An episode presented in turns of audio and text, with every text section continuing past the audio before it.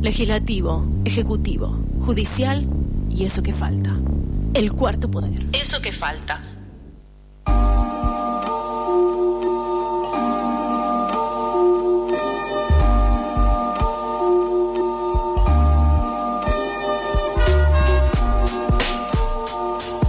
38 minutos. Pasaron de la una del mediodía. Y a ver, repasemos un poco.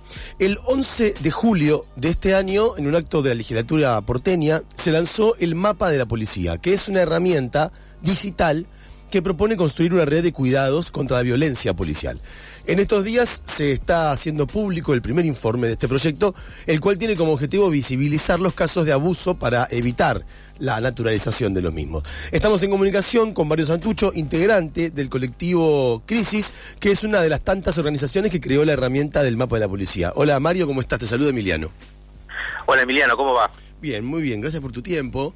Eh, y una de las preguntas que eh, surgían cuando empezaba a conocerse la herramienta era cómo verificar la veracidad de la denuncia. Ustedes en el informe explican cómo hacen para que el contemplar, eh, completar una planilla eh, de manera online pueda volverse información de sustento. En estos casos, en estos casi dos meses de funcionamiento del mapa, ya se han recibido 48 denuncias con sustento. ¿Cómo hacen para, construir la denuncia verificada a partir de rellenar un formulario en una web? Eh, bueno, exacto, como decías. Primero, eh, estaría bueno decir que hoy, eh, en un rato, eh, va a salir el primer reporte que, ya anunciabas, o sea ah, que todavía no salió, estaban, estamos ultimando detalles, así que estamos en este momento dando una premisa absoluta.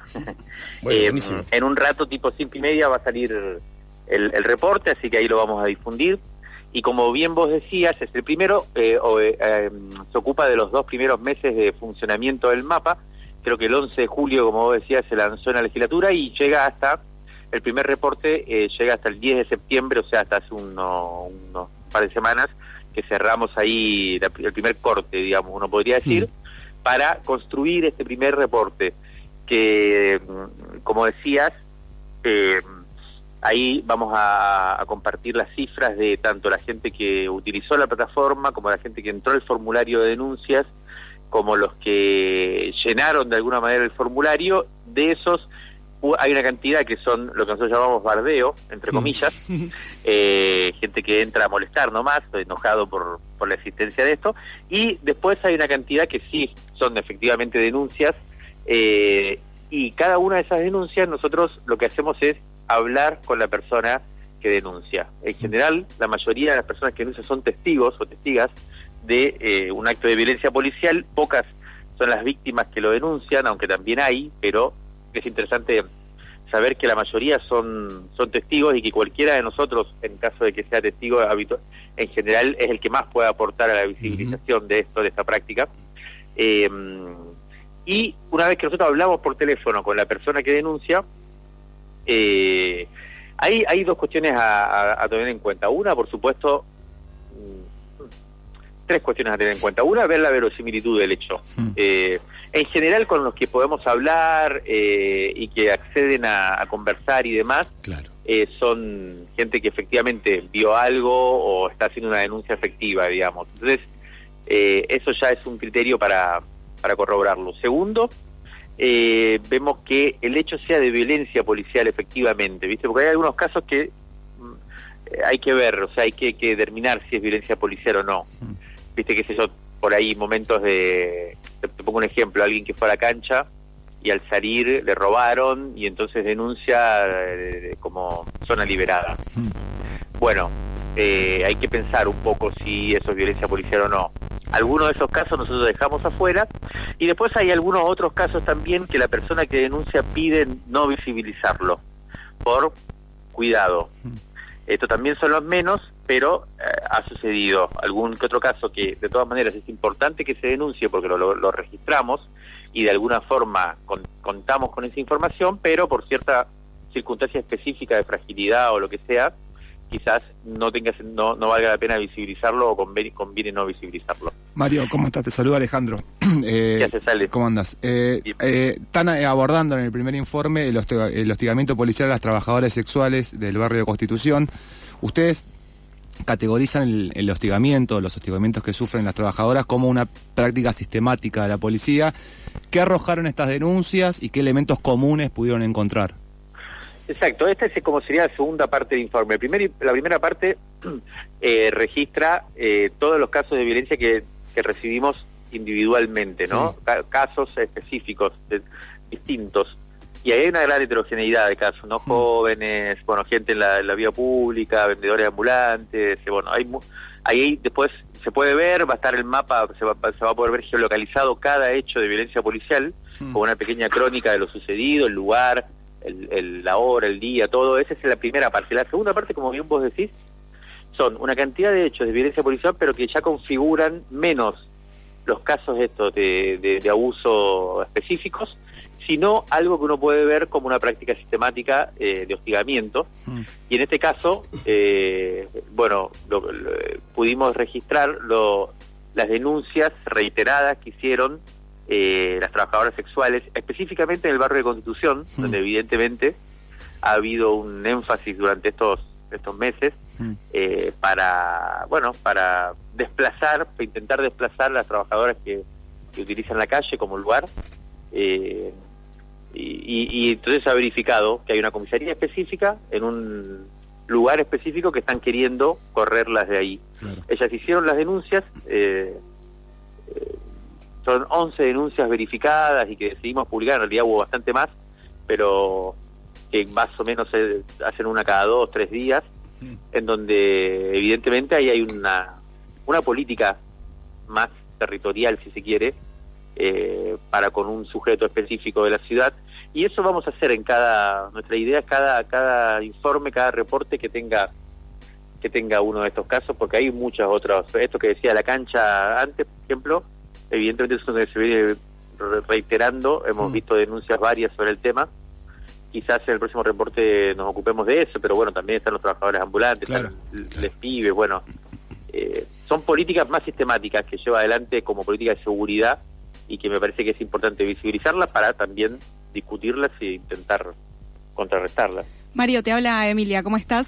Hay algo que también nos llamó la atención un poco del informe, mencionabas recién el, mapa, ¿no? La distribución geográfica de estas denuncias. Y es cierto que tenemos una construcción eh, referida sobre todo al accionar violento de la policía, sobre todo en, la, en el sur de la ciudad específicamente. Sin embargo, cuando una ve el mapa, los datos cargados también ahí aparecen como una distribución bastante más heterogénea, ¿no? Eh, más pareja, podríamos decir, en términos geográficos.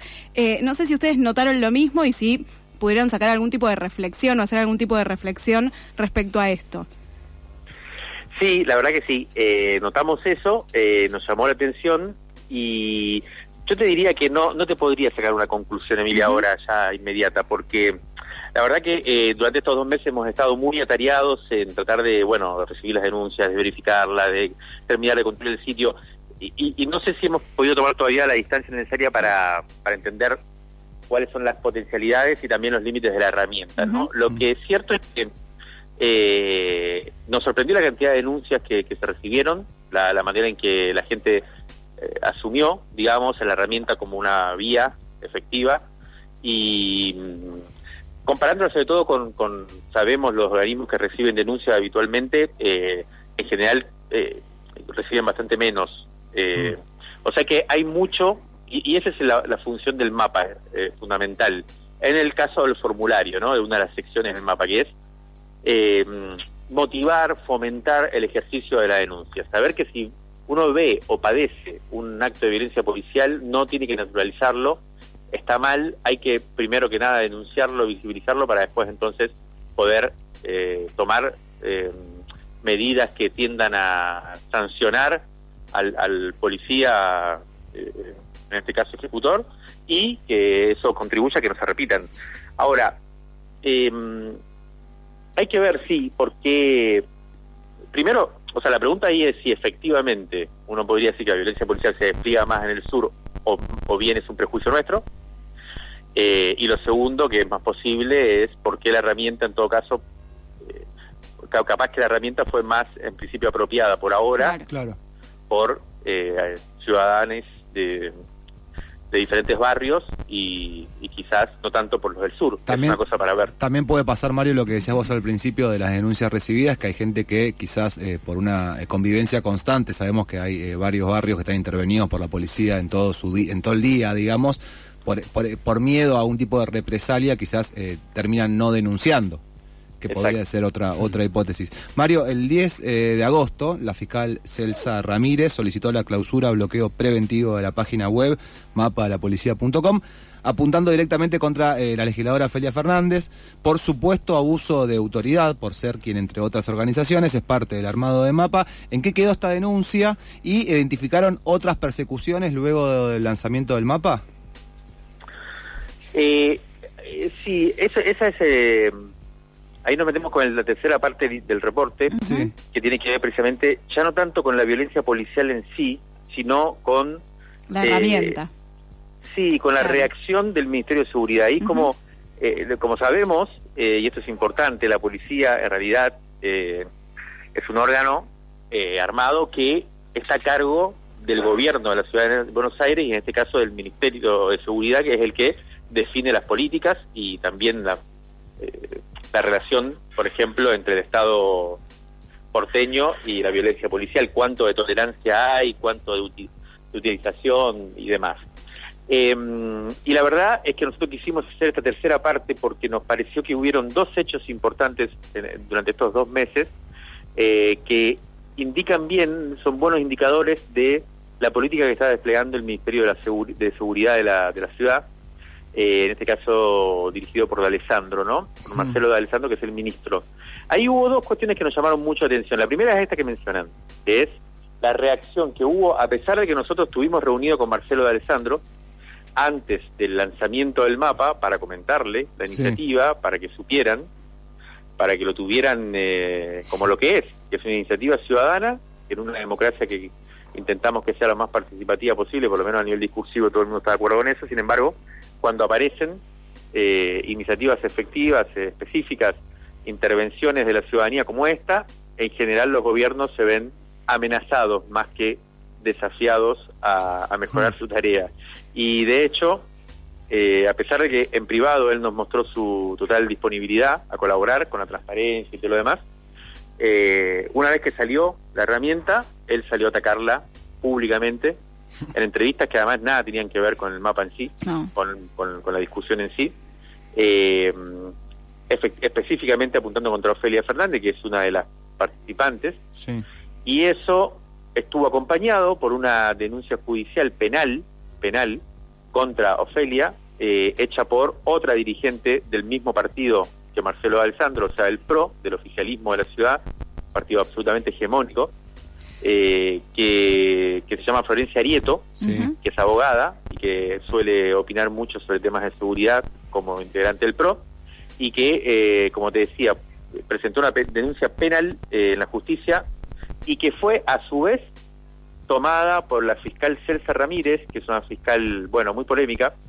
especialmente aguerrida cuando se trata de criminalizar a los trabajadores de la, economía popular, de la vía pública, conocida por ser premiada, por ejemplo, por las marcas más importantes de ropa, por su acción de persecución eh, contra los vendedores ambulantes, eh, y que tomó la denuncia de Florencia Arita en este caso y le dio vía y pidió además de, de, darle curso, digamos, a la posibilidad de ver si era un delito el que estaba cometiendo Ofelia o no, una, realmente una barbaridad.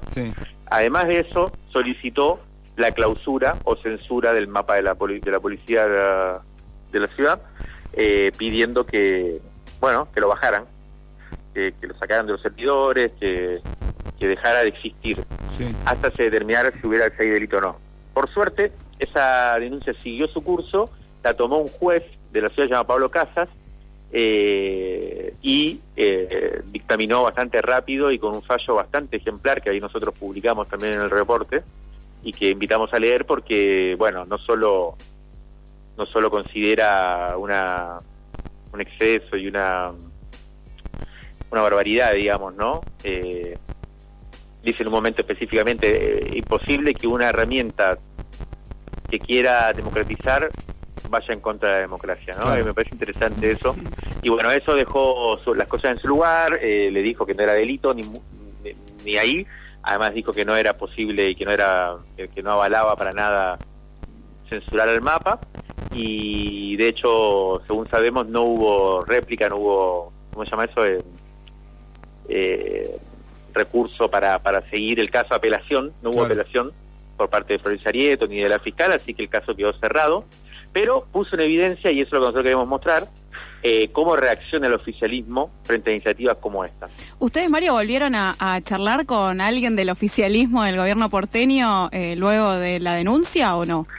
Sí, nosotros intentábamos charlar, eh, sí, sí, sí, de hecho yo charlaba con el jefe de gabinete del ministerio, que es el que habíamos quedado, de hecho ellos nos pasaron en, primera instancia información para el mapa, después se clausuró esa posibilidad, pero bueno, nosotros seguimos diciendo al gobierno de la ciudad que necesita que, que realmente para nosotros esto es un aporte, que ellos deberían tomar como, como tal y que, y que además nosotros eh, estaríamos encantados de colaborar eh, en el sentido de intercambiar tanto las cosas que nosotros recibimos eh, para que ellos puedan tomar nota, de hecho lo van a hacer ahora con el reporte, pero podríamos tener una... Y, y que nosotros también necesitamos que ellos nos provean información actualizada para que nosotros podamos actualizar el mapa y dar un buen entre comillas, servicio a, la ciudadanía.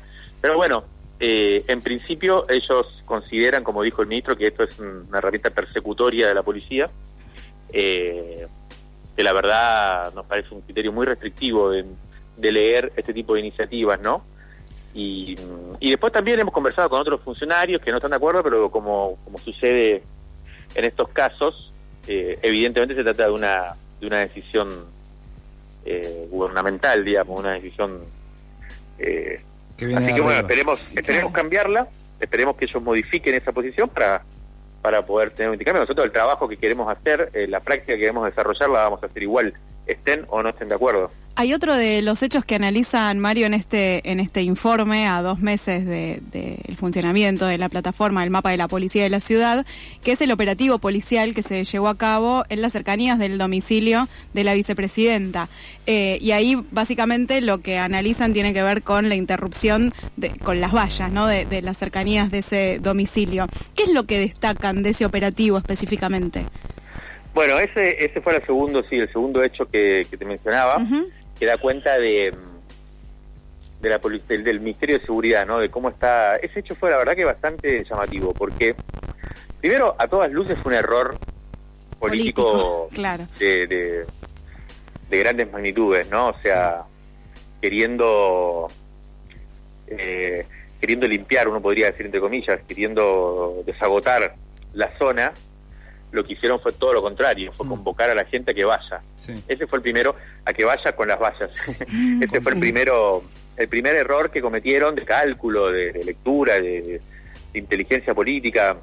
Eh, y después sucedió algo también muy complicado, que es que al verse desbordado por el operativo que hicieron, por, por la masividad de la gente que fue, eh, no hubo ninguna capacidad de reconocer ese error eh, y de por lo tanto tenía una negociación con los eh, referentes muy claros, ¿no? Porque era claramente una movilización con en, función de un grupo político, o sea, no es que no se podía decir que, no había referentes. Sí, total.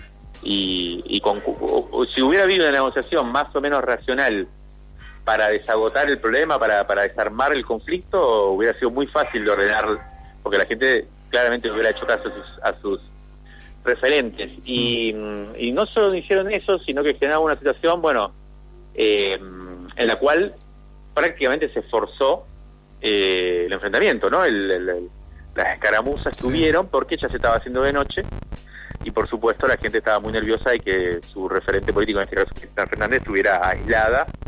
Eh, después vimos incluso las escenas del hijo de la vicepresidenta siendo golpeado por la policía, bueno, una cosa bastante increíble. Y, y, lo que sucedió ahí es que una vez que se vio desbordado el operativo, yo estaba, yo estaba mirando, estaba viendo y, me dio mucha impresión también el, el, momento de indefensión en la que le quedaron los policías. Claro. Y las policías en ese momento, porque, claro, el Recoleta es una, Yo creo que ellos no reprimieron como, como hubieran querido, precisamente porque porque estaban en Recoleta tipo que se hubiera armado una batalla campal ahí, y mm. bueno, imagínate todo lo que es. Son calles chicas, en el, todo lleno de edificios, cualquier gas lacrimógeno, fíjate que no tiraron gas lacrimógeno, tiraron eh, spray eh, y tiraron agua. Claro. Y pero no tiraron gas lacrimógeno, hubieran dejado un desastre en toda la zona, en todos los edificios, de la gente que vive ahí, que es de alto poder adquisitivo. Eh, así que me parece, una vez que los manifestantes sacaron las vallas y cruzaron los cordones, quedaron encerrados los policías y, y, realmente no fueron, no, no, no, no salieron... Eh, eh, la verdad que podía haber pasado cualquier cosa con la bronca que tenía la gente ahí. Y eso también es una responsabilidad del Ministerio de Seguridad, de dejar a sus efectivos en estado de indefensión ahí eh, por, un mal cálculo o por una incapacidad de negociación, por una... Ahora, ¿por qué pasa? Eh, a nosotros no nos preocupa tanto, no no somos especialistas en seguridad para decir, bueno, el operativo estuvo mal. No nos interesa decirle cómo tiene que ser el operativo, lo que sí nos interesa es sacar conclusiones políticas eh, de por qué hicieron eso. Y ahí es donde a nosotros nos preocupa mucho que tanto en el caso del mapa eh, como en el caso de, los conflictos que están empezando a haber o que vienen sucediendo, eh, cada vez eh, se consolida por parte del gobierno de la ciudad una posición más reaccionaria, más represiva. Y esto tiene que ver, obviamente, y muy claramente con la interna del PRO, con la interna de Juntos por el Cambio. A medida que se acercan las elecciones... hay que sentar posiciones. Claro, y hay que ver, están más con la calculadora electoral que cómo no perder votos por derecha, que con y con una imagen nada democrática de cómo gobernar la ciudad. Eh, mapa de la policía.com es la página web de esta herramienta digital para no naturalizar los casos de abuso policial que hoy, eh, como nos decía Mario, tipo siete y media de la tarde, 7 de la tarde, va, pueden ir entrando, tocando F5 y ahí se va, va a aparecer el informe que es muy interesante. Mario, te agradecemos muchísimo la comunicación y vamos a seguir charlando sobre esto. Gracias a ustedes, un abrazo grande. Un abrazo grande. Pasó Mario Santucho, el colectivo Crisis, hablando sobre el primer informe del mapa de la policía, mapadelapolicía.com.